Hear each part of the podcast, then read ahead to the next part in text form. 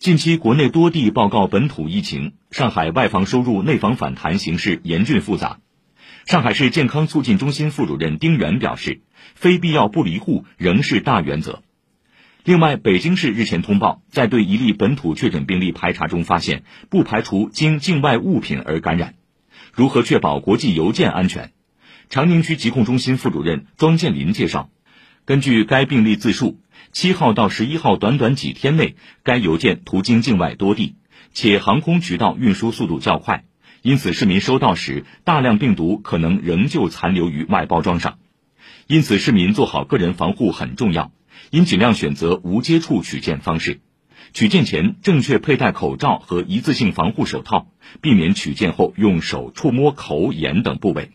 取件后尽快洗手消毒，外包装也应尽早丢弃。